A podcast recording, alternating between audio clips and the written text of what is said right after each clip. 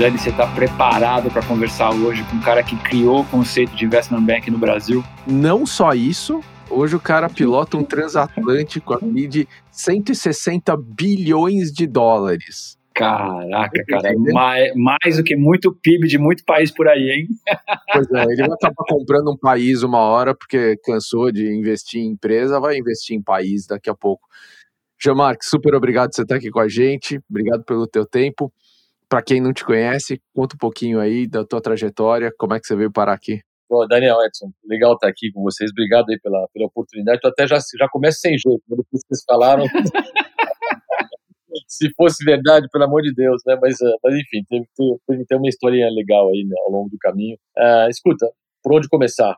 Pai, mãe pernambucana, pai francês, nasci em São Paulo. Meu pai teve uma trajetória muito interessante ao longo da vida, chegou aqui em 54, foi piloto durante a guerra, enfim, então você imagina já você olhar um, um ser desse, né? É, você fala, pô, como é que eu vou poder fazer um pouco melhor que isso, né? Estudei no Colégio Francês aqui, fiz GV, é, ao longo da GV, eu me lembro que eu fui para Nova York a primeira vez na minha vida, fiquei apaixonado, como qualquer bobão daquela idade, por Nova York. Falei, preciso dar um jeito de morar aqui de qualquer maneira. Descobri que o JP Morgan tinha um programa de treinamento de um ano lá. Dei um jeito de entrar no JP Morgan, fui lá, acabei indo para Nova York como eu queria. É, e de, fiquei sete anos no JP Morgan. Depois acabei trabalhando em Paris também para eles, em São Paulo, em Nova York. Eu acabei fazendo mestrado na, na ao longo do caminho. Uh, fiz também uma viagem de moto aí de um ano quase de, de bombeia, de na Austrália uma forma de resgatar esse negócio de piloto de guerra. Né? um ano? Um ano. O que você pode aguentar durante um ano fazendo moto sozinho, né? E, uh, e depois iniciado, quer dizer, foi minha última passagem pelo Morgan, 28 anos, vice-presidente, falei, bom, encerrei o ciclo aqui, chega. Uh, me juntei ao meu ex-chefe, que tinha um hedge fund, você acredita, que operava moedas. Na época você não tinha o euro, né? Então você tinha moedas e taxa de juros na Europa, né? Que tinha bastante oportunidades de arbitragem e tudo mais. Uh, e foi uma montanha russa, esse negócio. A gente perdia ganhar dinheiro que nem louco, mas enfim, sem muita, sem muita convicção e certamente sem muito processo. Aí em 94, plano real no Brasil, Fernando Henrique eleito, eu com 33 anos de idade. Fala, o que eu faço? Fico aqui, volto para o Brasil, acabei decidindo voltar, voltei para cá. Durante dois anos tentei fazer um montão de coisa, tentei olhar a questão de importar, montar a Häagen-Dazs aqui no Brasil, sorvetes, aí eu fui descobrir que, cara, o sorvete tinha que ficar com menos 25 graus de temperatura, senão ele, ele ficava ruim, né? Aí eu fui olhar o Porto de Santos, falei, esquece o negócio. vai derreter no porto, não vai dar certo, não vai dar certo. E aí eu olhei a questão de multiplex, na época você não tinha multiplex ainda de cinema, né? Até montei um grupo para fazer isso, aí os caras quisessem que eu tocasse esse negócio. Falei, cara, esquece, eu nunca fiz multi-location, uh, cheio de administrar pessoas, não sei fazer nada disso, esquece, não sou o cara para isso. Minha mulher ficou grávida, putz, preciso ganhar dinheiro, falei, vou botar para que eu sei, banco de investimento.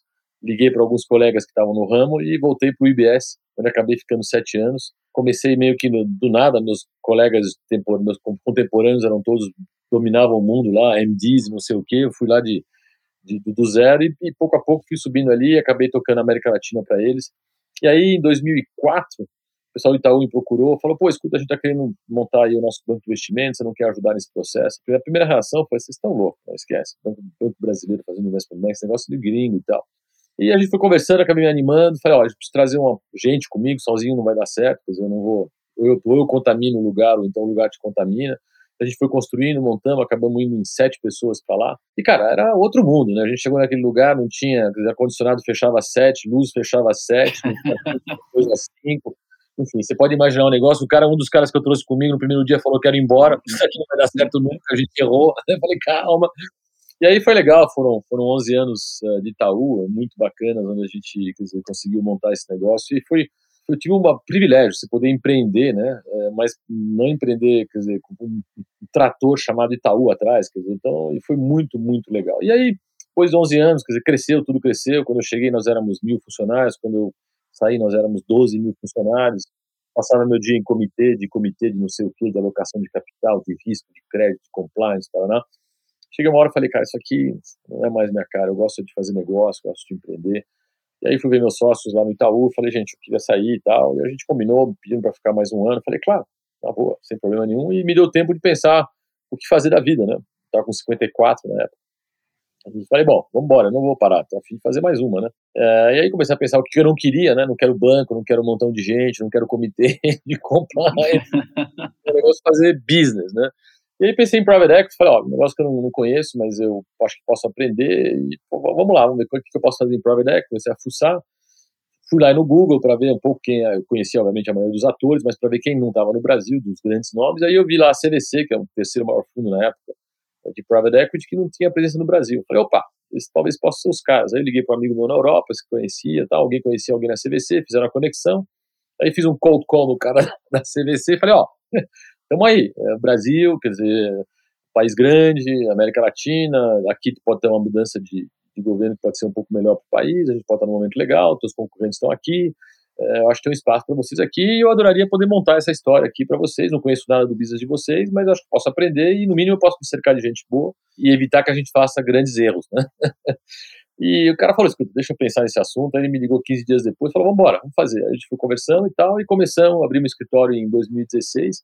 É, estamos agora no nosso sexto ano, fizemos dois investimentos aqui no Brasil, um no Brasil, desculpa, de 150 milhões de dólares, que é uma participação minoritária na, na MUV, que é uma subsidiária da Cosan, que distribui lubrificantes, e outro a gente comprou uma empresa no Peru, é, que, que, que, mexe valores, uma distribuidora de valores, também faz a custódia do Banco Central. Esse foi um investimento de mais ou menos 300 milhões de dólares. Então a gente fez dois investimentos, quase 500 milhões de dólares investidos. Né? E essa vai ser a nossa atuada, né? pegando o gancho, né, Edson, quer dizer, com um fundo desse tamanho, a gente está investindo no nosso fundo 7, que é um fundo de 16 bi de euros. A partir de julho, a gente deve começar a investir no nosso fundo 8, que é 22 bilhões de euros. Então o problema para mim é que dizer, fazer um investimento de 100 milhões de dólares, o cara fala, pelo amor de Deus, você chega no comitê de investimento com o meu sócio, o cara fala, isso aqui não vai, mesmo que você faça três, quatro vezes o dinheiro, não vai resolver, tá certo? Então, não mexe. o mínimo ela é alto, né? E a gente tem uma taxa de, de, de retorno target para o fundo de 20% em euro. Você bota um prêmiozinho de risco Brasil, né? Que nesses últimos tempos só tem aumentado, né? É, cara, você tem que achar, tem que achar coisas com 200 milhões de dólares de cheque mínimo que estão aí dando 27, 28, 30, 25, 23 em reais. Quer dizer, é difícil. Então a gente está nessa toada, vamos fazer provavelmente alguns investimentos aqui e ali, mas nós não vamos estar no business de fazer muitos investimentos. Então essa é um pouco assim, em duas palavras, a história. E nessa jornada, Jamar, teve uma fase que eu acho que foi muito relevante né, na formação do, do ecossistema empreendedor brasileiro, porque você, através do BBA, é, fomentou a Endeavor durante vários anos. Eu acho que você era o principal sponsor, né? É, da onde veio a ideia de se envolver com a Endeavor? O que, que você que, que você aprendeu, viveu ali com esse espaço? Escuta, a Endeavor, a Endeavor na origem, quer dizer, a ideia era um pouco, opa, tem aqui empreendedores empresas, quer dizer, vão, vão crescer, vão, vão, vão acontecer, vão precisar de banco, né, em algum momento na vida deles, né, e vão fazer IPO. Então, acho que era uma maneira muito bacana de posicionar o Itaú, na época, muito cedo na cabeça dos empreendedores, estando junto com eles. E como é que a gente podia estar junto? Eu achava que a Endeavor era um veículo sério, né, uma proposta bacana, então vamos apoiar a Endeavor e com isso a gente poder se posicionar com essa comunidade. Né? Então, essa foi a, a, jornada, eu diria. Eu acho que hoje, até, o, infelizmente, o Itaú não é mais o principal patrocinador da, da Endeavor, acho que o Santander assumiu esse lugar. Mas eu continuo na física super próximo, sou embaixador lá, eu apoio financeiramente também, quer dizer, obviamente não na mesma proporção que o Itaú, e, e, eu adoro, porque com isso vem muita mentoria de empreendedor, então toda hora eu tenho mentorias com, com esse pessoal, e é, para mim é super refrescante, eu aprendo um monte, um monte, entendeu? então tem sido, uma, tem sido trocas assim muito muito bacana e é um negócio que eu, que eu gosto de fazer, adoro. E, e, como é que você vê a conexão né, desse ecossistema que foi criado nos últimos 20 anos no Brasil de empreendedorismo com o mundo que você vive de grandes empresas? Aonde essas coisas se tocam? Escuta, eu acho que a primeira coisa que, que eu acho assim espetacular e que, que quase que eu não tinha visto chegar a esse assunto, mas quando você olha a gente fala em empreendedorismo no Brasil, eu acho que São Paulo, né, acaba carregando uma grande parte dessa desse desse ecossistema, né? E por quê, né? São Paulo, no fundo, você tem assim infraestrutura, você tem mercado, você tem talento e você tem dinheiro. Isso são as quatro pré-condições para você ter um ecossistema qualquer de criação de empresas, de empreendedorismo. Né? É um pouco, guardar as proporções, quando eu olho assim para São Paulo, é um pouco uma Silicon Valley ajustada para a América Latina. Né? Quer dizer, ela, nós conseguimos, nessa, né, no estado, principalmente na cidade de São Paulo, criar essas condições para que o empreendedorismo possa florescer, tá certo? E, o que a gente vê, para mim, assim, é impressionante. Quer dizer, vocês estão muito mais no dia a dia disso aí, né? Mas o número de empresas, de empreendedores, de caras fazendo coisas com ideias novas, trazendo ideias de fora, e tem dinheiro hoje, né? Tem dinheiro, tem mercado, e essa coisa tá, tá tomando uma proporção muito, muito bacana, né? E eu acho que é, junto com isso, né, o fato que você tem hoje dinheiro tão barato, né, taxa de juro baixa no mundo inteiro e no Brasil também, né, o dinheiro está queimando na mão das pessoas. Né, então as pessoas estão procurando alternativas investimento e, e, claramente cabe hoje no portfólio, né, você ter uma parte do teu risco, a parte do teu dinheiro investido nesse tipo de, de, de coisa. Então acho que nesse sentido as condições de fomento são muito boas. O que eu acho que, que vai ser interessante ver, é, e aí pegando do gancho da questão de como é que se ligam isso com empresas ou com, ou com saídas, né, você tem claramente hoje uma, um, um ecossistema muito bom de fomento, né, de Série A, Série B, Pre-C, tudo mais, isso está funcionando bem, né? O que eu quero ver, né, é como é que você passa para a etapa seguinte, né? A empresa já cresceu um pouco, né? Quem é que vai pegar o, vai fazer a transição disso, vai pegar o bastão desse cara que não tem tamanho para fazer um IPO, também talvez não tem tamanho para ser um para ser um private equity investment, está no meio desse desse ecossistema, né? Como é que esse cara faz essa transição? Eu acho que aí tem uma. Vamos ver. Eu acho que tem alguns, tem alguns casos já, já de sucesso aconteceram, mas eu acho que talvez tenha um, tenha um layer aqui de investimento faltando aqui. Talvez. Eu não, não tenho assim certeza, mas eu sinto que talvez tenha uma, um gapzinho ali para esses empreendedores virarem microempresas, empresas e depois ir para a grande empresa. Né? Essa, essa, essa, última etapa, eu não sei se tem capital adequado ainda em place para isso, que o venture capital leva até um estágio, mas às vezes, até onde o venture capital leva, é ainda um pouco cedo para os fundos tradicionais de private equity. Por quê? Os fundos tradicionais de private equity, quer dizer, a gente é meio que bobões, né? Mas é o que a gente sabe fazer, né? A gente olha aquela coisa, fluxo de caixa, geração de caixa, quer dizer, é, como é que são, são empresas mais confirmadas, entre aspas. Só alguns têm uma vertente mais de teco, de bancar negócios que não geram caixa, naquelas teses que a gente vê, né, de você vai criar o category killer, né, em algum momento esse negócio vai gerar caixa, e tem dinheiro para levar esse cara até essa posição, né? Não é a maioria, não é o que a maioria dos fundos de private equity sabem fazer e se sentem confortáveis em fazer. É um mandato um pouco diferente. Então, é aí que eu quero ver onde é que vai ter recursos para isso, entendeu? Por enquanto, parece que o mercado de ações está tentando estar tá suprindo isso, né? É, vamos ver se é suficiente isso e também se isso é duradouro, né? Porque eu acho que, como tudo, como você bem sabe, muito dessas, muitas dessas histórias, algumas vão dar certo e muitas não vão dar certo. É a, é a matemática do, desse tipo de ecossistema. E, Gemar, do ponto de vista do empreendedor, né, o que, que, você acha que tem um shift também, né, da cabeça de, de, escala, de volume de pessoas, né, não só o volume de, de dinheiro que se capta. O que, que você acha que é o principal desafio para fazer esse shift? Para o empreendedor, né? Ou para a empresa, né? Para a empresa, eu acho que, quer dizer, de novo, é, é é você chegar no mínimo de consistência em muitas frentes, no fundo. Né? Primeiro, quer dizer, eu acho que você tem que ter uma, um business que quando você olha, esquece a questão de valuation, por enquanto não é, eu acho que olhar, olhar e alguém de fora possa olhar e falar, puta, aqui tem quality, tem qualidade, isso aqui tem méritos. Por quê? O que, que é méritos? Pô, o cara tá num mercado endereçável gigante, tá? Pô, legal, o cara tá bem posicionado, o cara tem os produtos adequados. Acho que mais do que produto, acho que a palavra mais relevante é a experiência que ele proporciona para o seu cliente é uma experiência bacana, tá certo? Tem alguma barreira de entrada para esse negócio. Então, então, ele precisa realmente constituir um, negócio você começa a ter essas, essas variáveis ou essas, essas características para você de fora poder olhar e falar, pô, esse negócio aqui é um negócio de qualidade. É melhor você pagar mais caro para um negócio de qualidade certo? do que você pagar barato para um negócio ruim. Né?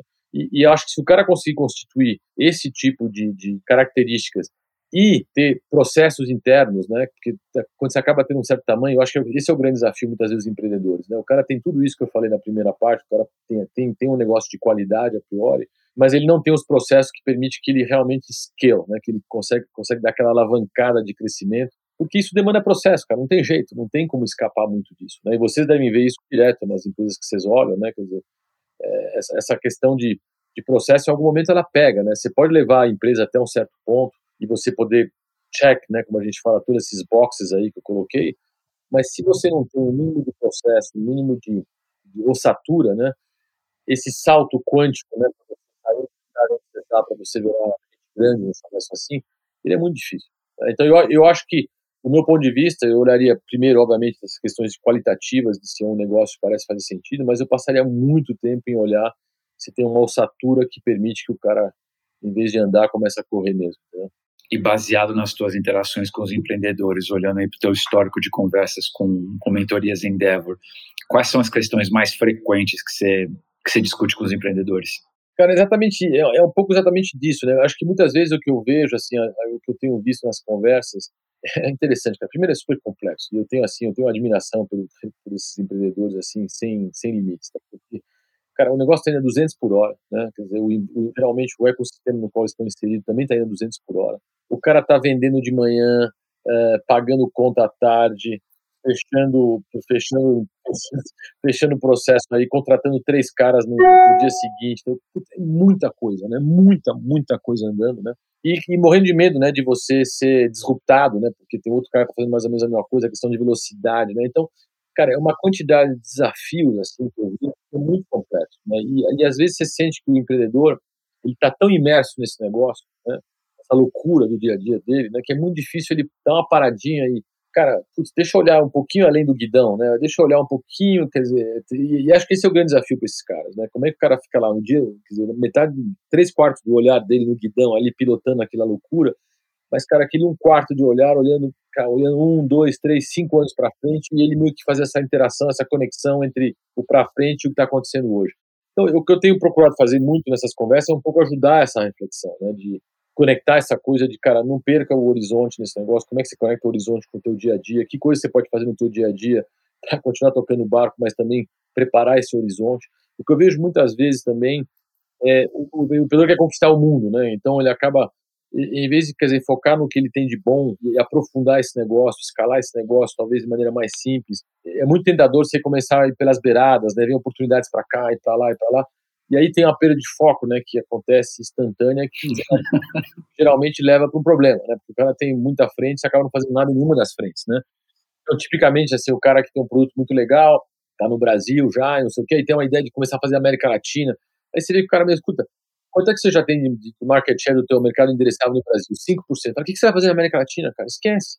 Entendeu? Toca pau aqui, como é que você pode pensar em escalar o teu business com os clientes que você já tem, como é que com os clientes já tem, você consegue expandir a tua base de clientes. Então, então, acho que esse tipo de coisa, muitas vezes, eu me, pelo menos eu tenho me deparado assim, nas conversas com esses diferentes empreendedores. Mas, cara, é o dia a dia muito, vocês devem ter, enfim, vocês estão expostos aí, expostos a isso todo dia, né?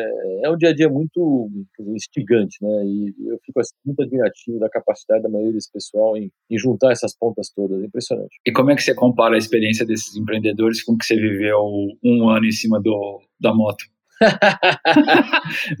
eu, eu, eu escuto Zen e a arte da manutenção da motocicleta te escutando falar de qualidade, de guidão, olhar para frente. Cara, mas é que é interessante porque duas coisas assim. A primeira, moto, eu até hoje ando de moto, eu vou de moto pro escritório eu, sou, eu adoro isso. E, sabe, só de você botar o pé, andar e botar, ligar o motor e andar um pouquinho, tem aquele vento que entra assim, para mim assim, é uma sensação de liberdade eterna, né? E esse é um negócio que, que eu acho incrível. E a moto é a grande diferença com relação ao carro, né? Que quando você está de moto, você é parte do, da paisagem. Você não é um espectador da paisagem. E essa, essa perspectiva é muito diferente, tá certo? Isso, isso tem, tem algumas repercussões do que a gente está conversando, tá certo? Total.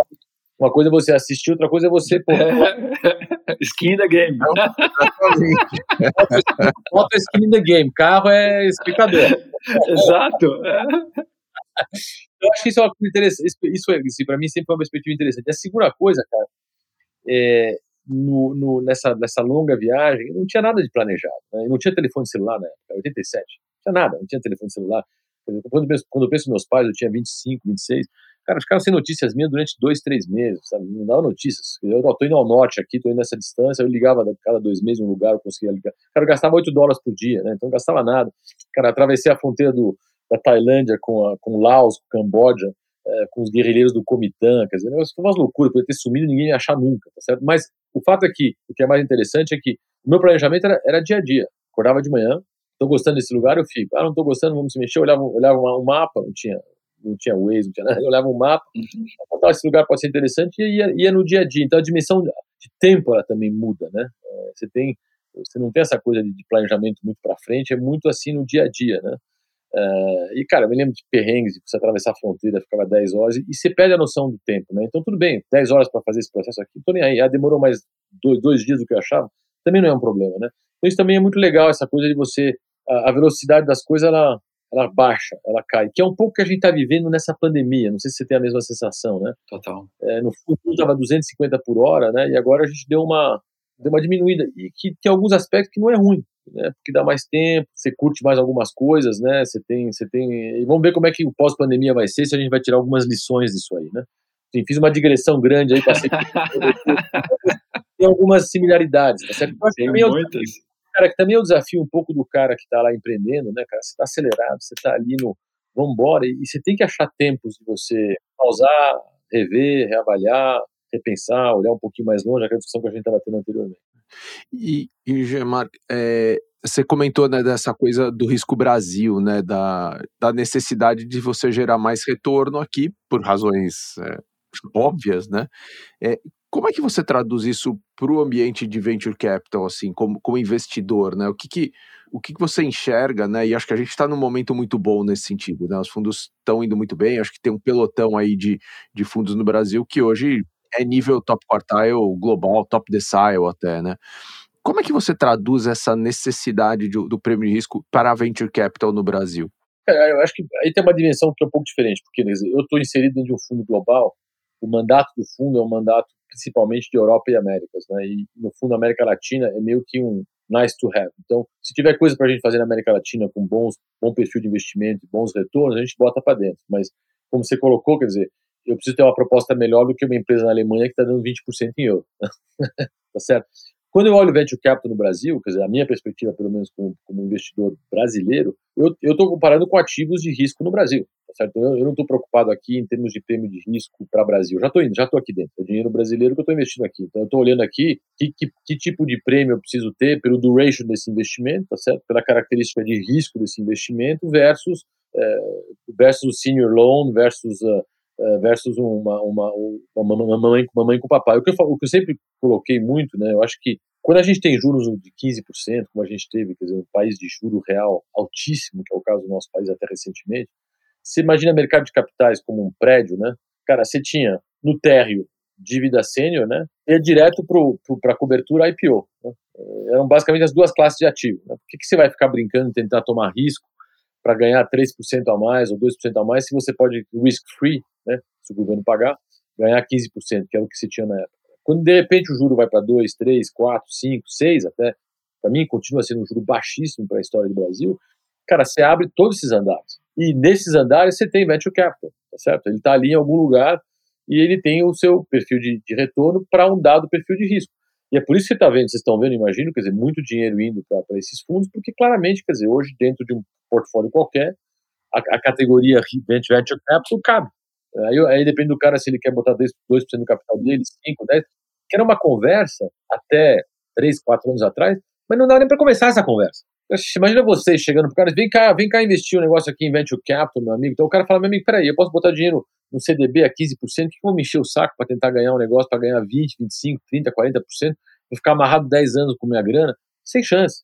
Agora, eu acho que, graças a Deus, e, e eu sempre defendi essa tese, quer dizer, uma, o, melhor, o melhor amigo para você criar mercado de capitais robustos, eu incluo aí Venture Capital, Private Equity, todo mundo, é juro baixo. E naturalmente essas coisas surgem. Né? Eu acho que até hoje e, e como investidor né, na física, e, e, vocês também devem sentir isso, quer dizer, a falta de produto que tem no mercado é absurda, porque a gente nunca teve que criar, os bancos não sabem criar esses produtos, tá certo? Então, é, eu estou ainda para ver o dia que meu, meu, meu, meu banqueiro vai vir para mim com uma ideia interessante, de, pô, escuta, tem aqui um mezanino assim, assado, vamos montar um negócio.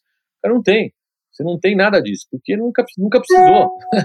e agora tem que começar a fazer. Então, eu acho que dentro desse conceito, dentro desse contexto, cara, a categoria de venture capital tem o um lugar dela e vai e vai continuar e muito bem, obrigado. E o pessoal que está com uma performance muito boa vai ter, quer dizer, crescimento óbvio. Então, acho que eu vejo vejo isso, quer dizer, muita naturalidade. A questão de o que, que é que, que é retorno para esse tipo de risco, eu acho que depende muito da, da cabeça de cada um, quer dizer, onde você tem que avaliar o duration, a falta de liquidez, e qual é o prêmio que você vai, você vai pedir para isso versus, quer dizer, um traditional equities, por exemplo, né? que seria um proxy mais próximo. Né? Uh, acho que aí, aí, aí, aí cada um tem o seu tem a sua estimativa, né? E como é que você vê a mudança do private equity de uma maneira mais ampla no Brasil, né? Ou seja, há, há 20 anos atrás, o modelo era pegar empresas familiares que eram mal administradas, dar um tapa e levá-las para frente, né? É, parece que esse modelo acabou. É, o que, que você acha que é o, o, o, grande filão de private equity no Brasil? Cara, sabe o que é interessante? A primeira coisa que eu diria antes de entrar nessa questão de filão e tudo mais, se você for olhar a história de private equity no Brasil, não é uma história de sucesso. Não é uma história de sucesso. Dizer, a maioria dos fundos é, tem dificuldade, né? Porque é um país muito volátil. Então, primeiro, vamos olhar. Tem duas famílias de fundos. Tem que olhar os domésticos, né? E tem que olhar os estrangeiros.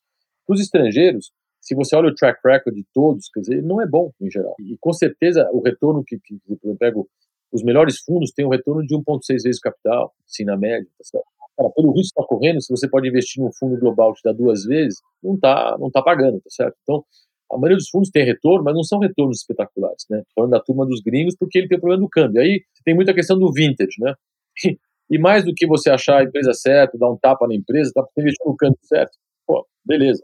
Né? Ou então você fez aquele golaço que mesmo com o câmbio andando, você fez 10 vezes em real e ganhou 3 vezes em dólar. Pô, maravilha, mas o vintage, né, para os fundos estrangeiros em private equity na América Latina e principalmente no Brasil, é super importante. Se você está no vintage certo, você, você vai bem. Se você está no vintage errado, você pode se machucar.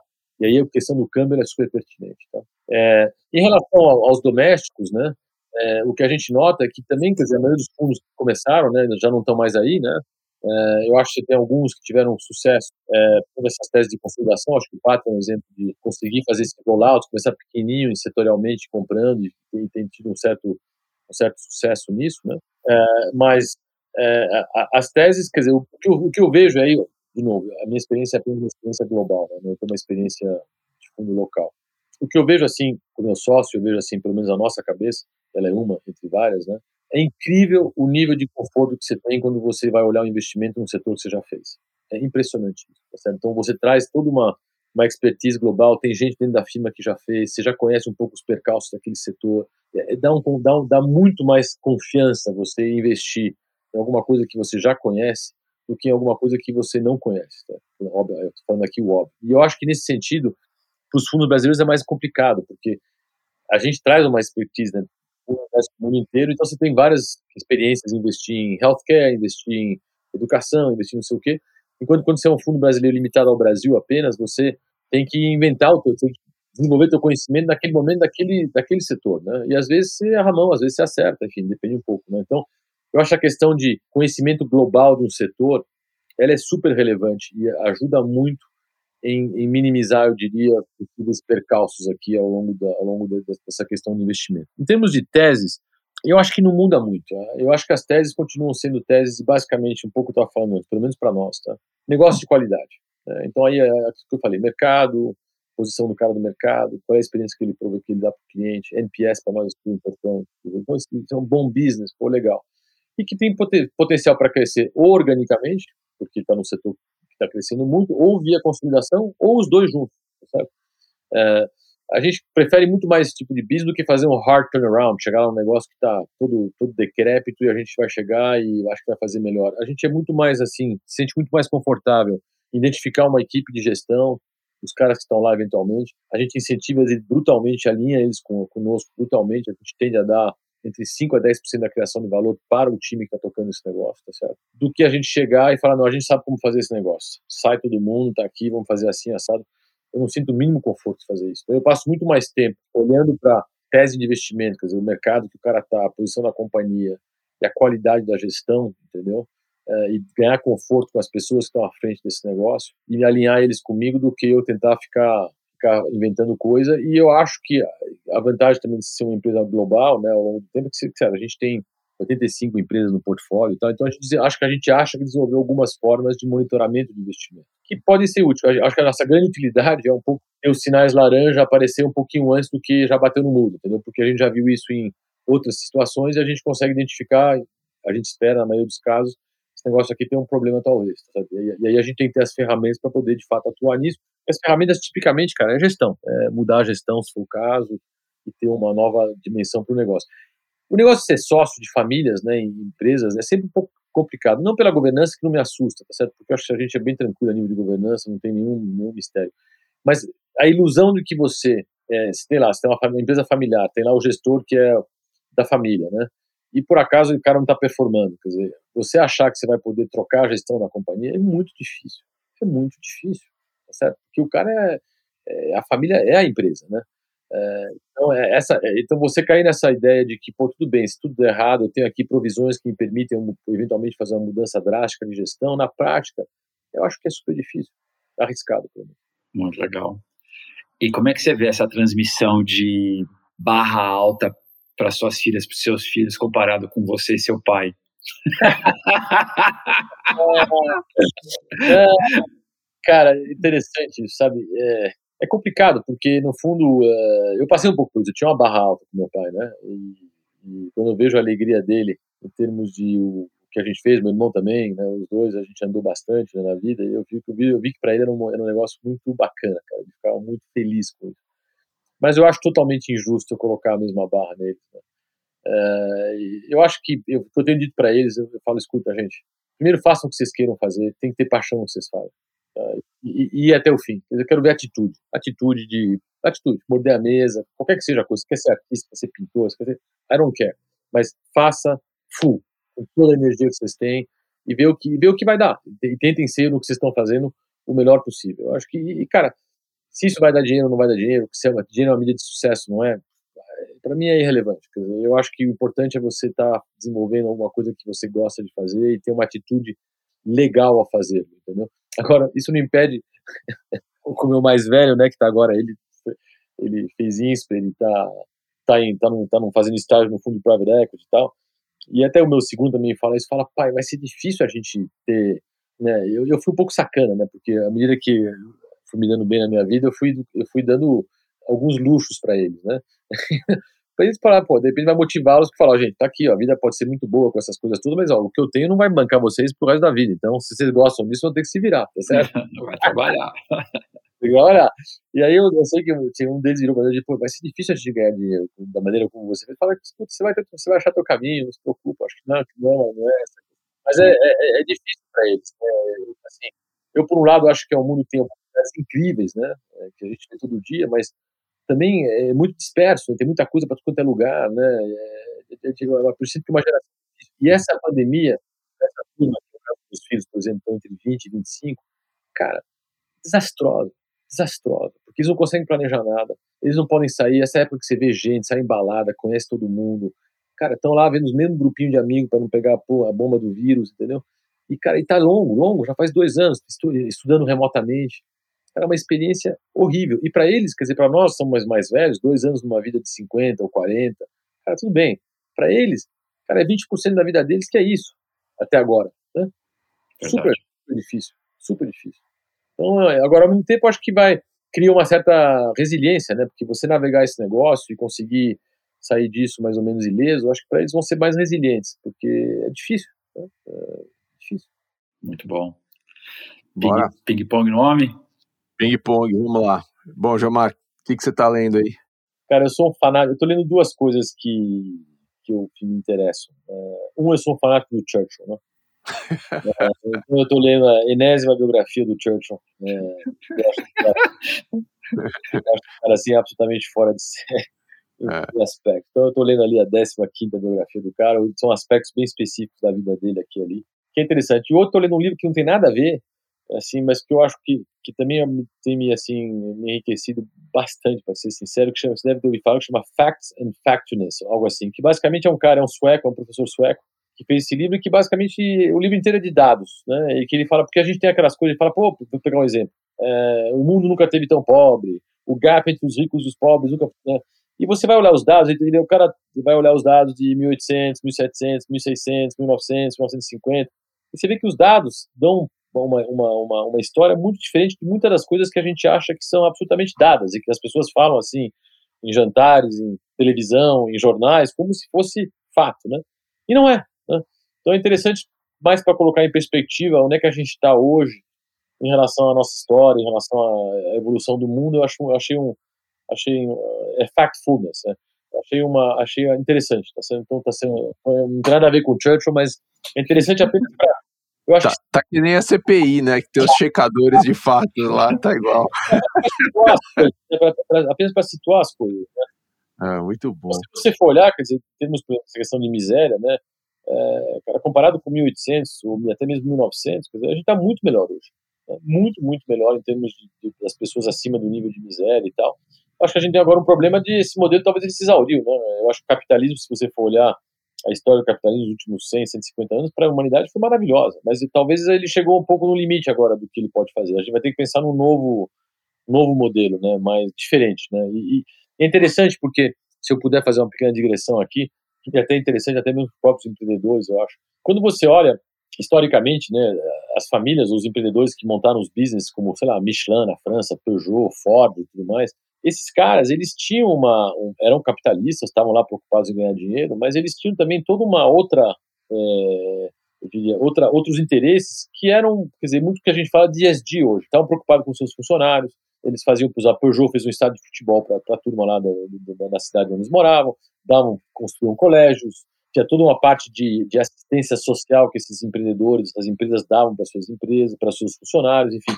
Tinha um ecossistema ali que o empresário ele, ele, ele, ele, ele gastava dinheiro que não era dinheiro que ia melhorar ação, o preço da ação dele para o, o entorno dele, né?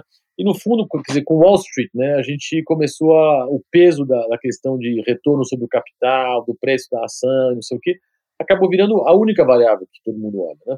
E eu acho que agora a gente está chegando num ponto que a gente está vendo movimentos que, tudo bem, é uma variável? Ela é, mas talvez ela não seja a única? É, vamos ter que olhar outras variáveis, vamos ter que gastar dinheiro que às vezes não vai dar retorno sobre o equity, mas que vai trazer outros benefícios que são tão importantes quanto ou quase do que a, a simples valorização da ação. Então a gente está num momento interessante de ver como é que isso vai evoluir. E aí eu percebo a, a, nova geração, ela, ela não quer trabalhar em empresas que não pensem de uma maneira mais diversa, assim, né? Que, que não entendam que é bom se for bom para todo mundo, né? Então, eu acho que para fundos, a gente tem toda essa discussão de fundos de impacto e tal, né? Você pode chegar um momento que o que vai acontecer? Acho que a pressão vai vir do dinheiro. Dinheiro quem são? Os grandes fundos do mundo. Aí vão começar a fazer pressão sobre pessoas como nós, vocês, é, que são investidores, né, sobre, cara, é retorno absoluto que eu quero aqui. O que, que é melhor para mim? Uma proposta você vai me dar 20% de retorno ou você vai me dar 10% de retorno, 15% de retorno e 5% numa métrica qualquer de impacto. Agora, o grande problema é como é que você mede impacto? Ah, impactei 50 mil pessoas aqui. Isso aqui é relevante, não é? Mas tem muitos, muito, estudos sendo feitos nos Estados Unidos para desenvolver métricas para medir impacto.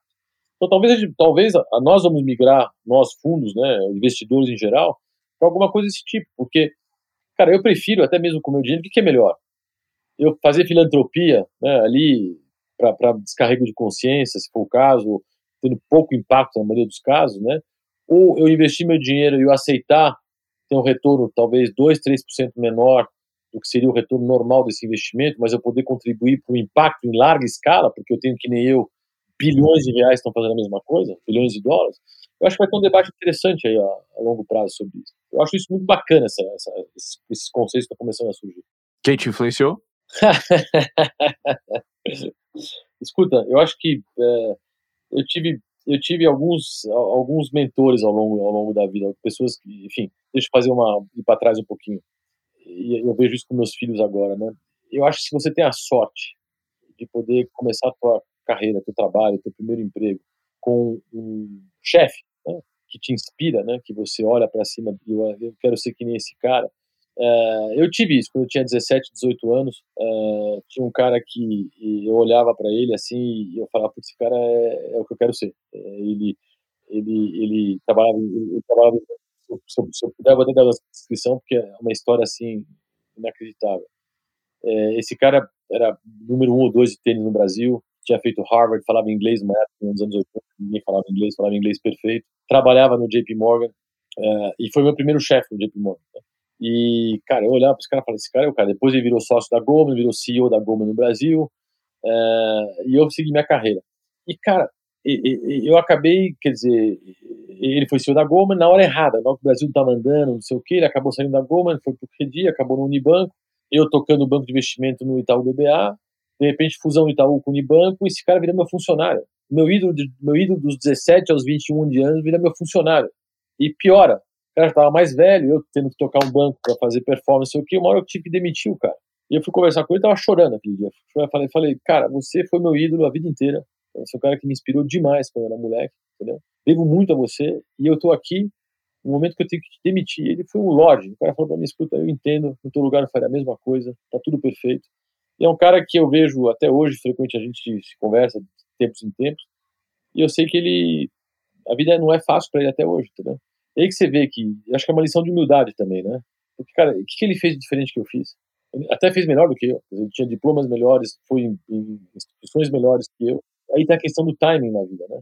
Eu cheguei um pouquinho depois, quando o Brasil começou a decolar, ele estava no lugar certo, na hora errada. E olha a vida que eu tive, olha a vida que ele teve. Né? Eu acho que isso é muito importante para você, às vezes, só se lembrar que tudo bem, é legal, tudo funcionou bem para você, mas, cara, em algum momento você teve, você teve um timing, por alguma razão, acertado. Então eu sempre lembro disso. Uma história meio. meio Não, boa demais. Pena. Uma fonte de informação todo dia? Cara, é o, o básico, né? É, olha o G1, Valor, é, é, Reuters, é, Financial Times, sem dúvida, é, Economist, todo, essa, todo o básico. Um ritual do teu cotidiano que você não abre mão? Cara, esporte. eu faço uma hora de esporte todo dia e faço duas, duas sessões de yoga por semana é fundamental. Quando não faço, eu fico mau humor, chato. a endorfina, eu preciso de endorfina. Uma ferramenta de trabalho? Celular, né? Fazer o que com esse negócio, né? É, é, é, é um bicho, né? Não tem jeito. Gilmar, você deve ter uma frase que você recebeu de alguém ou que você deve ter feito ela mesma e deve estar tá passando para frente toda hora essa frase. Que frase é essa? Cara, tem uma frase é, que eu uso muito, eu não sei como é que eu cheguei nela em algum momento, que é uma frase bem boba, né? Mas que eu acho que tem sido muito útil para mim, entre outras. Mas essa é uma que para mim é bacana, me ajudado muito ao longo da, da, da jornada, né? Da, da, de uma vida, né? Que é felicidade igual realidade menos expectativa. E é um negócio, cara, eu tô, tô com isso na cabeça sempre e, e tem me ajudado muito. E eu acho que tem evitado grandes depressões, como também tem evitado grandes euforias. e fica mais ou menos sano ao longo do processo. Boa. Esse é o hack. Biohack. Muito bom, muito bom. Bom, Jamar, pena aí, estamos acabando aqui. Super obrigado pelo teu tempo, super obrigado. Um episódio incrível, assim, é, por ter compartilhado tanto. É, acho que esse e todos os nossos outros episódios estão aqui no nosso feed aqui das telas. É só seguir a gente, dar um like, compartilhar, mandar para todo mundo. Até a próxima. Maravilha, gente. Obrigado. Obrigado a vocês. Então. Abração. Se ver por aí.